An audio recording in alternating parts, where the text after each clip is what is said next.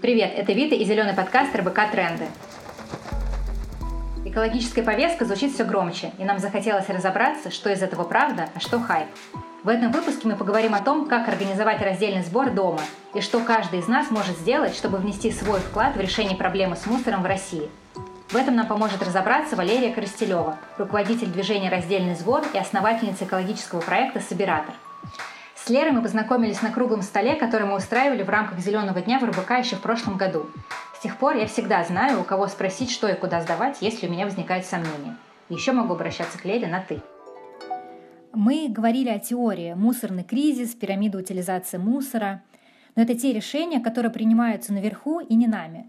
Поэтому сегодня хочется перейти к практике, что каждый из нас может сделать, чтобы внести свой вклад в решение проблемы с мусором в России. Западный опыт обращения с отходами показывает, что высокий уровень переработки вторсырья возможен.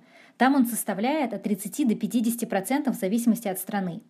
В России сейчас перерабатывается от 3 до 5%. Лер, расскажи, почему такая разница и в чем секрет успеха европейской модели? А, ну, самое главное, там введена расширенная ответственность производителя, которая мотивирует и производителей, и ритейл, и муниципальные власти, и жителей собирать раздельно вторичное сырье и отправлять его на переработку. То есть как это работает?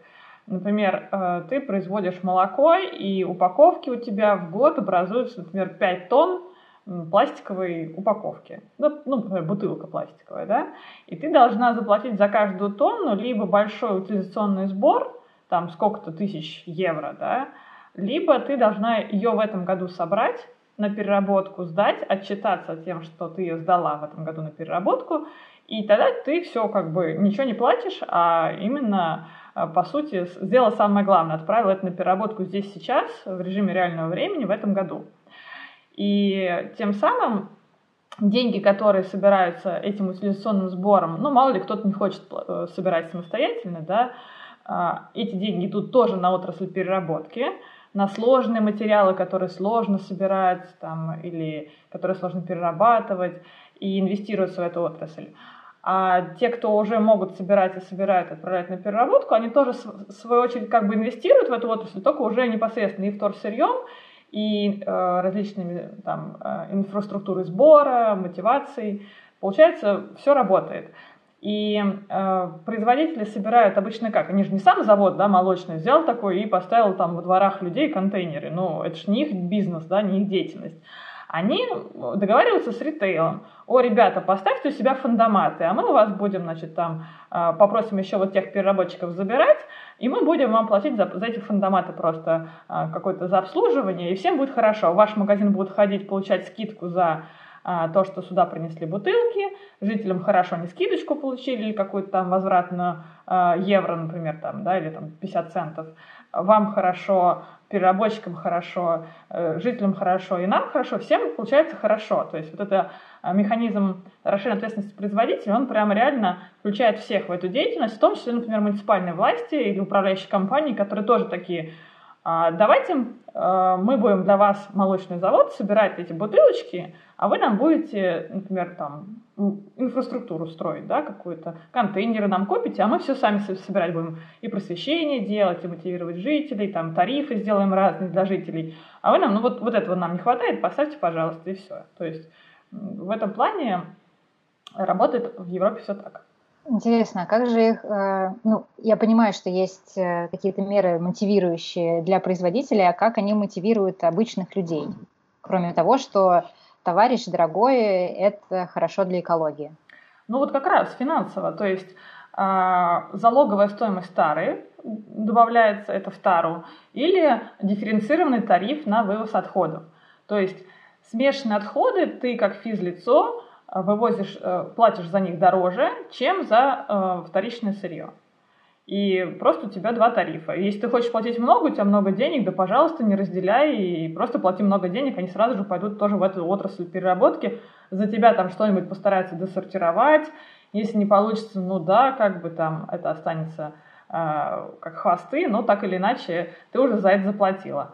А если ты не хочешь платить, ты хочешь экономить, то все, ты разделяешь отходы, у тебя маленький хвостик остается, вот, и большая часть идет на переработку. Но, как ты правильно сказала, в Европе уровень переработки 30-40%. Все-таки это тоже не идеальный уровень, потому что э, там пищевые отходы не везде еще собираются, к сожалению, а пищевые отходы это 30% нашего мусорного ведра. И если их еще собирать, то это будет как раз там процентов 50, 7, ну, 50-60, наверное. А, ну, просто не везде еще поставили, не везде поставили инфраструктуру для этого сбора или заводы по переработке пищевых отходов. И плюс э, во многих странах Европы есть мусоросжигание, которое, оно, скажем так, сковало своими цепями и обязало поставлять им несокращаемое количество отходов. И то есть, как бы не хотел муниципалитет или жители города или страны отправлять на переработку экономить, у них есть договор, ну, лет 15 приблизительно, что мы должны поставлять туда а, нескончаемо, ну, то есть не меньше, например, такого-то объема мусора, и, или мы будем платить штраф. И тут получается, но платить штраф это значит не экономить, а не отправлять туда, отправлять на переработку. Ну, в общем, такая как бы грань качелей, да, то есть и они держатся на какой-то средней, что что можно они отправляют, а что нельзя, ну такое сложное, Зачем заморачиваться, пока будем туда отправлять, а когда закончится э, договор, то мы не будем его продлевать и построим уже что-нибудь новое перерабатывающее.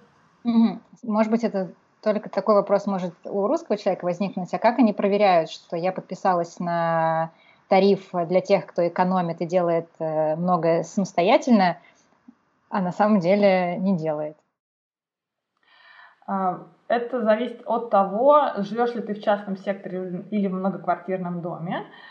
Самые классные технологии, и там как раз уровень переработки достигает 85%, это когда частный сектор, ну, более-менее средний частный сектор, это может быть низкая застройка и так далее, но контейнеры у всех свои, они все под своим замком, и э, у тебя на контейнере есть штрих-код, подъезжает мусоровоз, который забирает определенный тип вторсырья или смешанных отходов, сканирует и забирает этот объем. Он еще и взвешивается в процессе или он ограничен каким-то объемом пакета. То есть ты не можешь выбросить, а, не знаю, 240 литров, потому что у вас регламентировано в вашем, например, поселке только 120 литров, да, потому что и этими 120-литровыми пакетами считается, сколько ну, там, по объему, да, и всем эти пакеты раздаются как уже включенные в коммунальные услуги, то есть ты заплатила, например, там, за месяц, тебе выдали эти пакеты, вот, и ты ими пользуешься, то есть ты сам не ходишь за пакетами. Если это многоквартирный дом, то там, конечно, индивидуальная ответственность чуть сложнее, но она тоже нормально реализуется.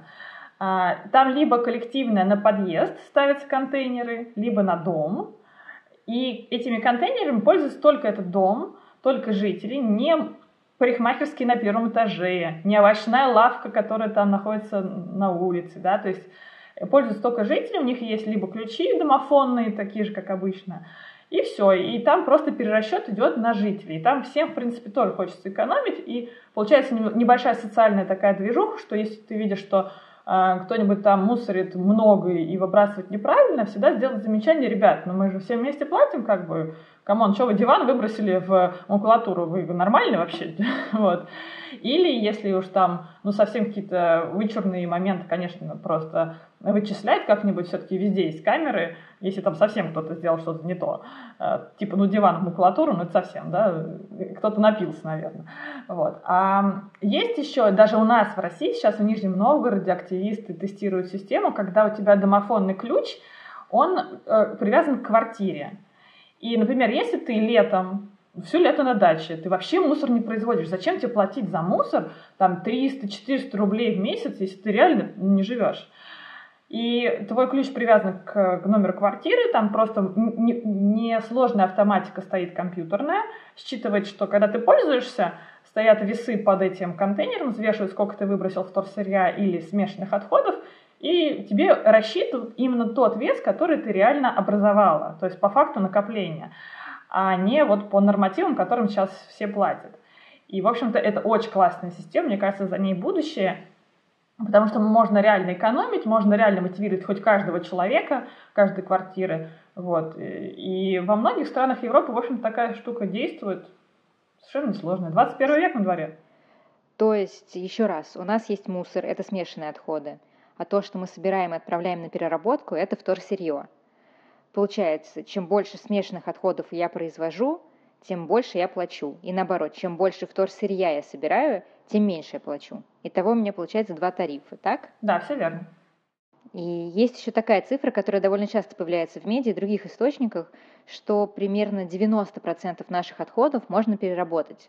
Угу. Вообще, так ли это, или это какой-то экологический миф, и возможен ли вообще такой уровень переработки в России, потому что, наверное, есть какие-то определенные технологии, которые позволяют перерабатывать такое количество отходов. Но, возможно, не все у нас перерабатывается. Вообще реально можно перерабатывать 90%, и даже сейчас в России а, вопрос именно в сборе, всегда опирается вопрос в сбор. Как собирается, как качественно собирается – и ну, в данном случае речь идет именно про коммунальные отходы, ТКО, а не про промышленные, там, не знаю, отходы коммерческие там, и так далее. Да, в общем-то, по любому мусорному ведру, э, даже вот сейчас берем твое мусорное ведро вид и несем его в собиратор, ну, единственное, что там сполоснем тару там, да, у тебя останется там только пищевые отходы, и, которые, в общем-то, можем отправить на дачу, да, и маленький-маленький хвостик, приблизительно 10%, 5% в зависимости от ну, типа потребления, да, там, не знаю, наличия детей, кошек, собак, там, и каких-то, э, может быть, там, специфических в этот момент времени, может, ты там болеешь, да, и там э, у тебя просто больше какой-то упаковки от лекарств, да, которые не перерабатывается, и все, то есть э, маленький хвостик остается, все остальное уже сейчас ты можешь дать даже вот в собиратор. Понятно, что собиратор, наш проект, он а, такой экспериментальный, это сейчас не во всей стране так можно сделать, но если, вот как я уже говорила в начале, подкрутить законодательство, то это масштабируемо на всю страну, на каждый район Москвы, на каждый город страны. А, тут вопрос именно в цене вторсырья, потому что мы принимаем то вторсырье, которое не рентабельно никому, показывая людям, что оно уже сейчас реально перерабатывается. Вопрос только в экономике этого процесса. Лер, расскажи, с чего лучше начинать новичкам? Может быть, есть какие-то простые практики, более понятные, не требующие больших знаний? Например, э, начать сортировать только батарейки или же поставить два ведра для отдельно для пищевых отходов и для всего остального. А, ну, вообще, э, да, с одной стороны, кажется, что раздельный сбор сложно, особенно ну, в реалиях современной России. Если бы все было настроено по часам, конечно, было все проще. Во-первых, эм, надо начинать с простых фракций. Это макулатура, стекло, металл и пластиковые бутылки. То, что вообще не требует никакой маркировки, ни знания там каких-то, не знаю, законов физики, химии и так далее. То есть это банальные вещи. И таких банальных вещей очень много. Это батарейки, техника, э, там, Пищевые отходы тоже всем понятно, да, если бы у нас был контейнер для пищевых отходов, ну понятно, что все, все огрызки, очистки, все туда кладем, все, что у вас осталось на кухне. Вот. И большая часть отходов, она не требует знания маркировок. Знание маркировок – это уже скорее такой уровень, э, когда вы уже все остальное сдаете, то можно позаморачиваться с пластиком.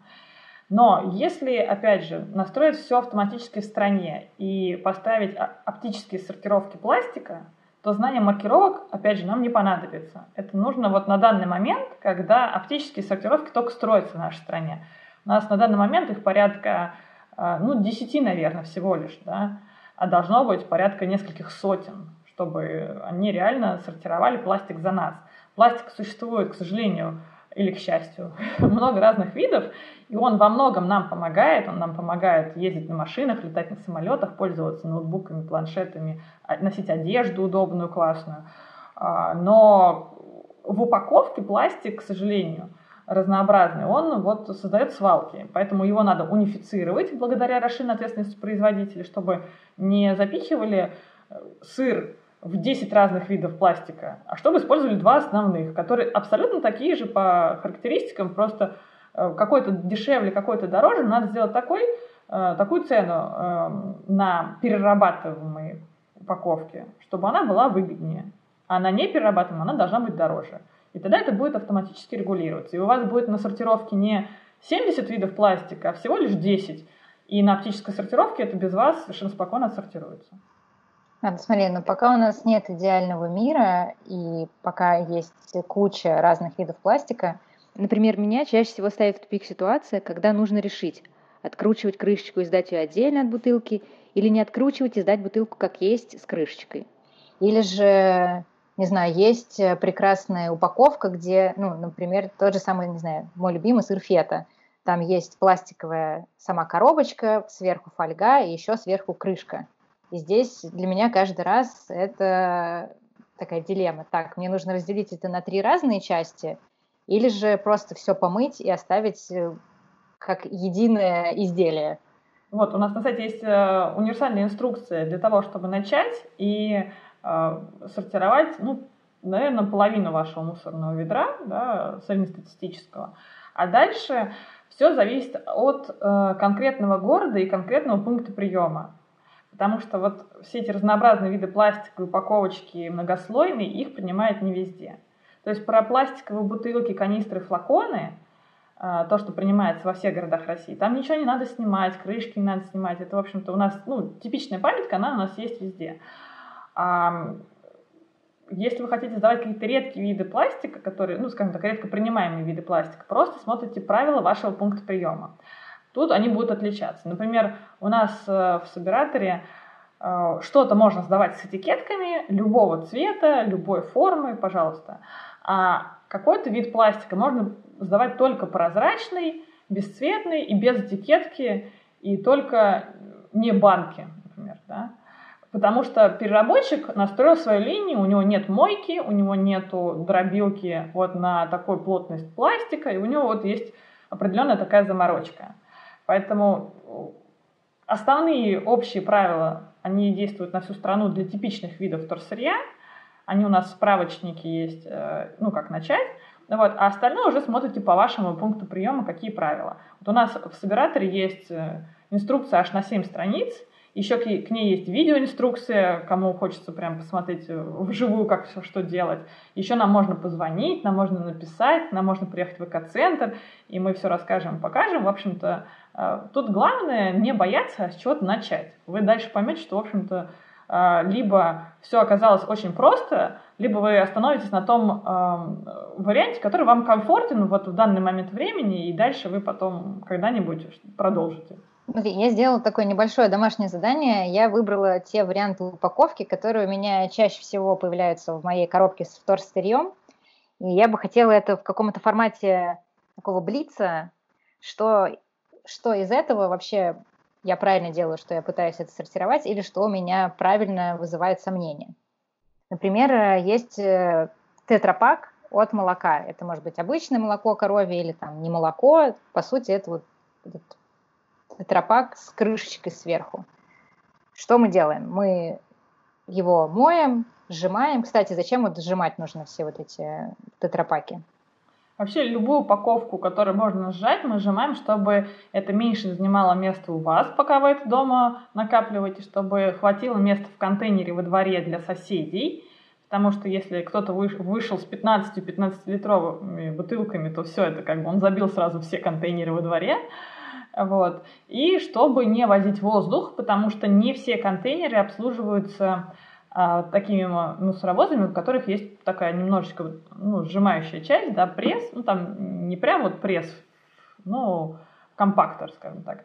А есть э, контейнеры, которые обслуживаются без пресса, и чтобы не возить лишний раз э, воздух, и чтобы это было рентабельно, то, конечно, просят сжимать упаковку. Угу. Хорошо, то есть у нас получается, у нас есть тетрапак, мы его с крышечкой, мы его вместе с крышечкой прямо и бросаем в контейнер. Да, с крышечкой, трубочкой, горлышком. Просто сполоснуть, чтобы э, не пахло. И как раз вот к вопросу, наверное, сразу, а зачем споласкивать?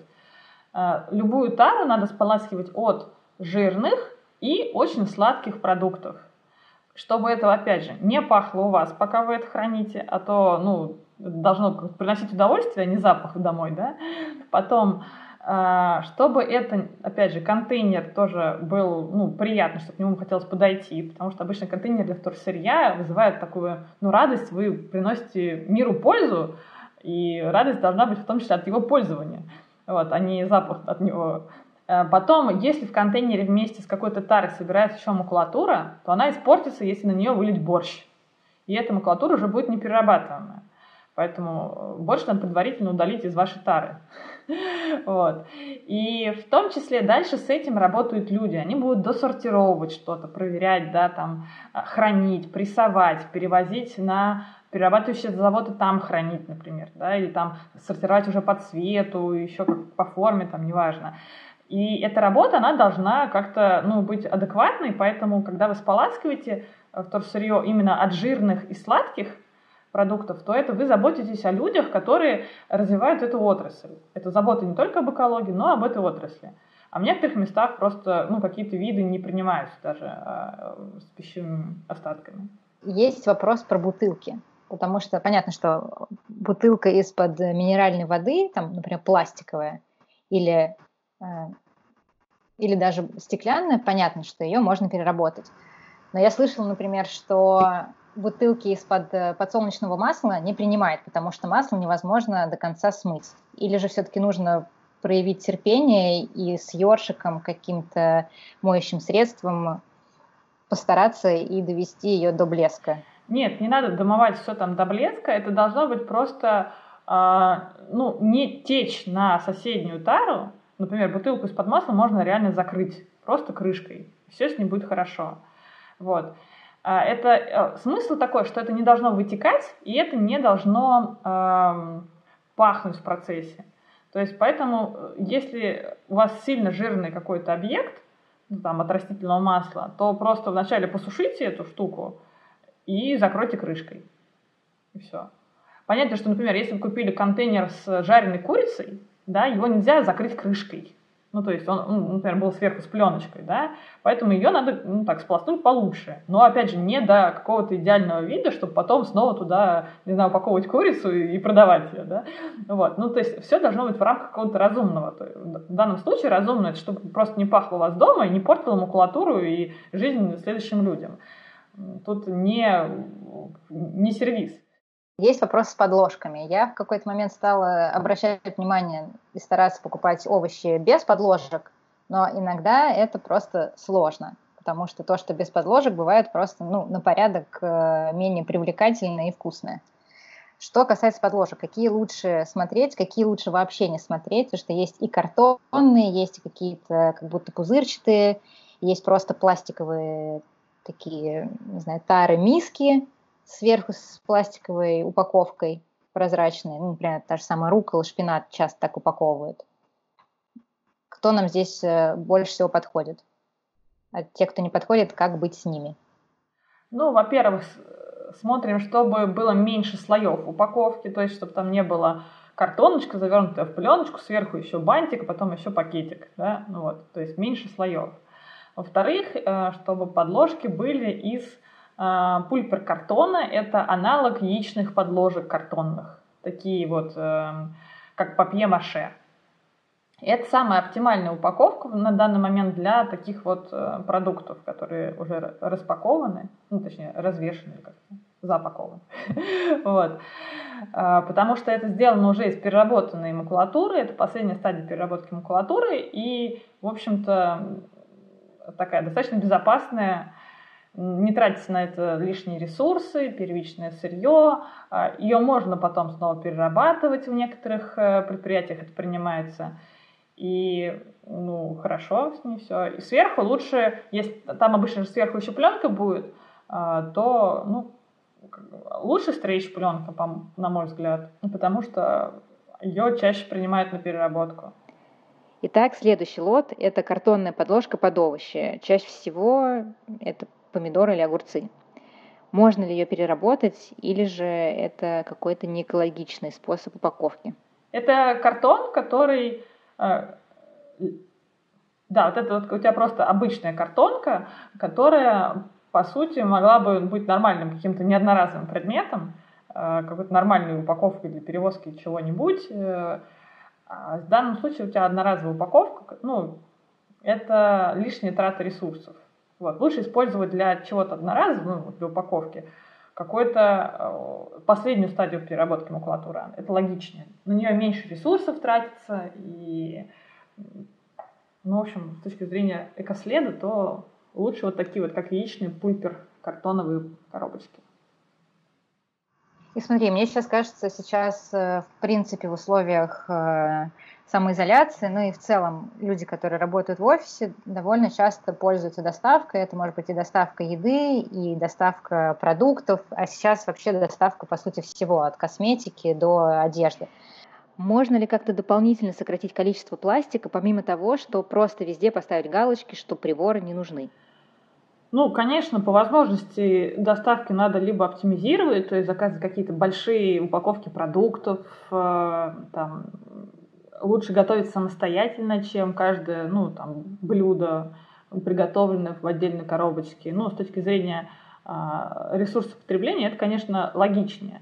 Если совсем никак, то да, можно всю эту упаковку чаще всего отправить на переработку. Кроме картонные упаковки для еды. Картонная упаковка для готовой еды, не вот для развешенных помидорчиков, а именно для готовой еды, жирненькой, там, масляной, вкусной, она вся ламинированная, и она не подлежит переработке.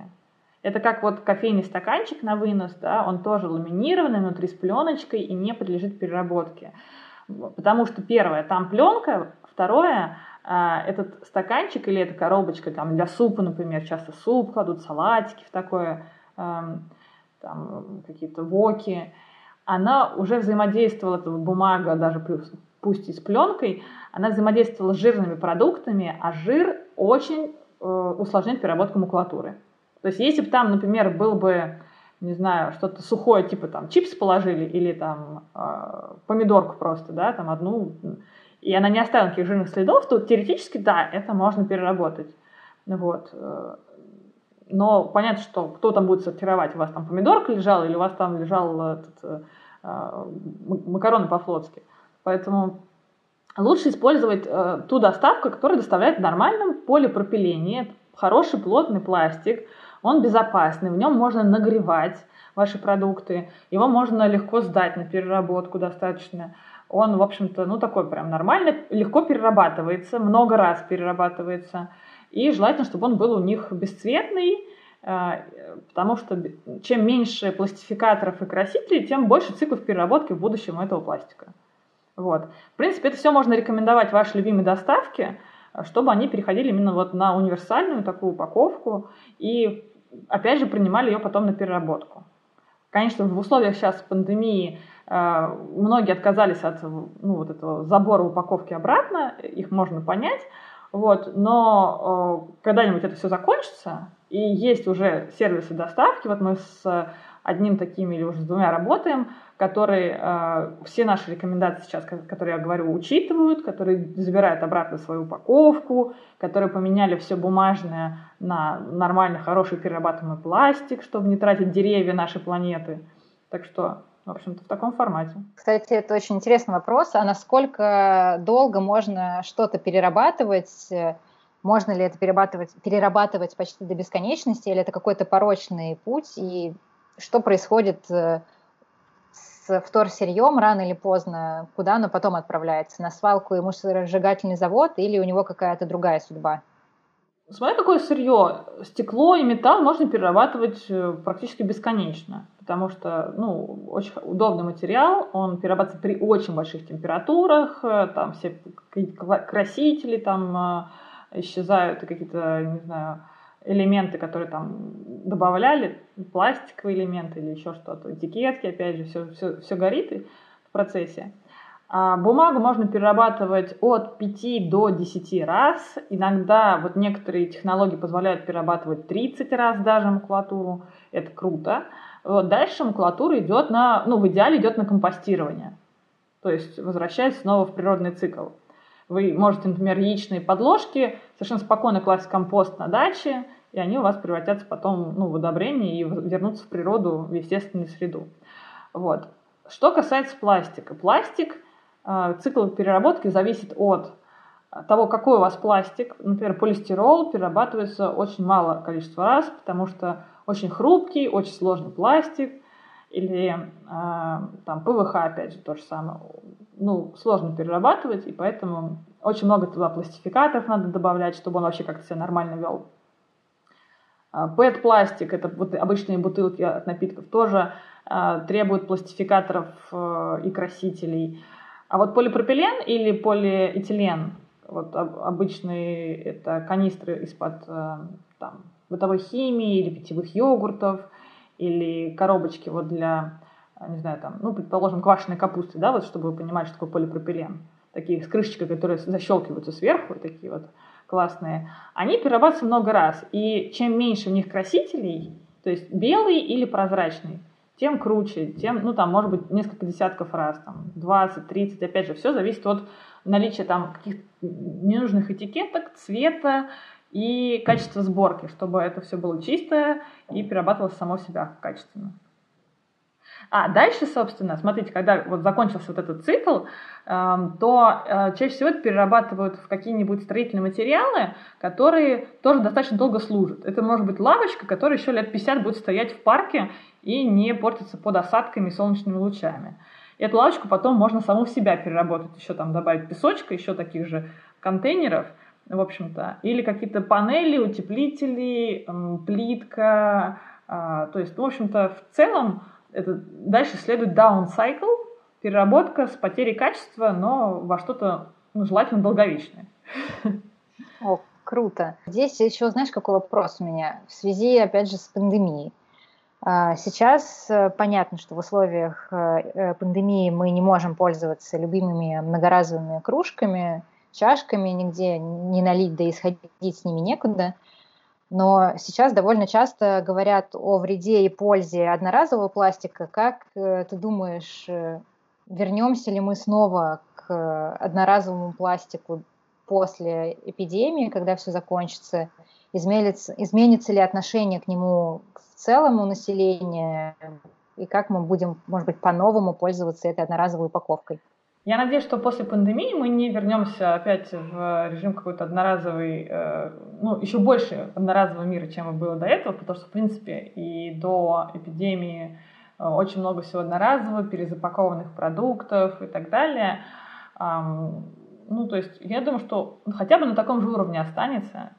Вот, потому что, в принципе, тут вопрос не в одноразовых вещах, вопрос, э, в принципе, в там, соблюдении правил гигиены. Потому что даже если у вас будет одноразовый не знаю, предмет, если вы не будете мыть руки, будете пользоваться кнопкой в лифте, нельзя же сделать одноразовую кнопку в лифте, дверь, там, дверную ручку, э, там, поручень в метро, ну, там, ну, как-то, ну, в общем, просто надо включать мозг для того, чтобы пользоваться вещами вокруг.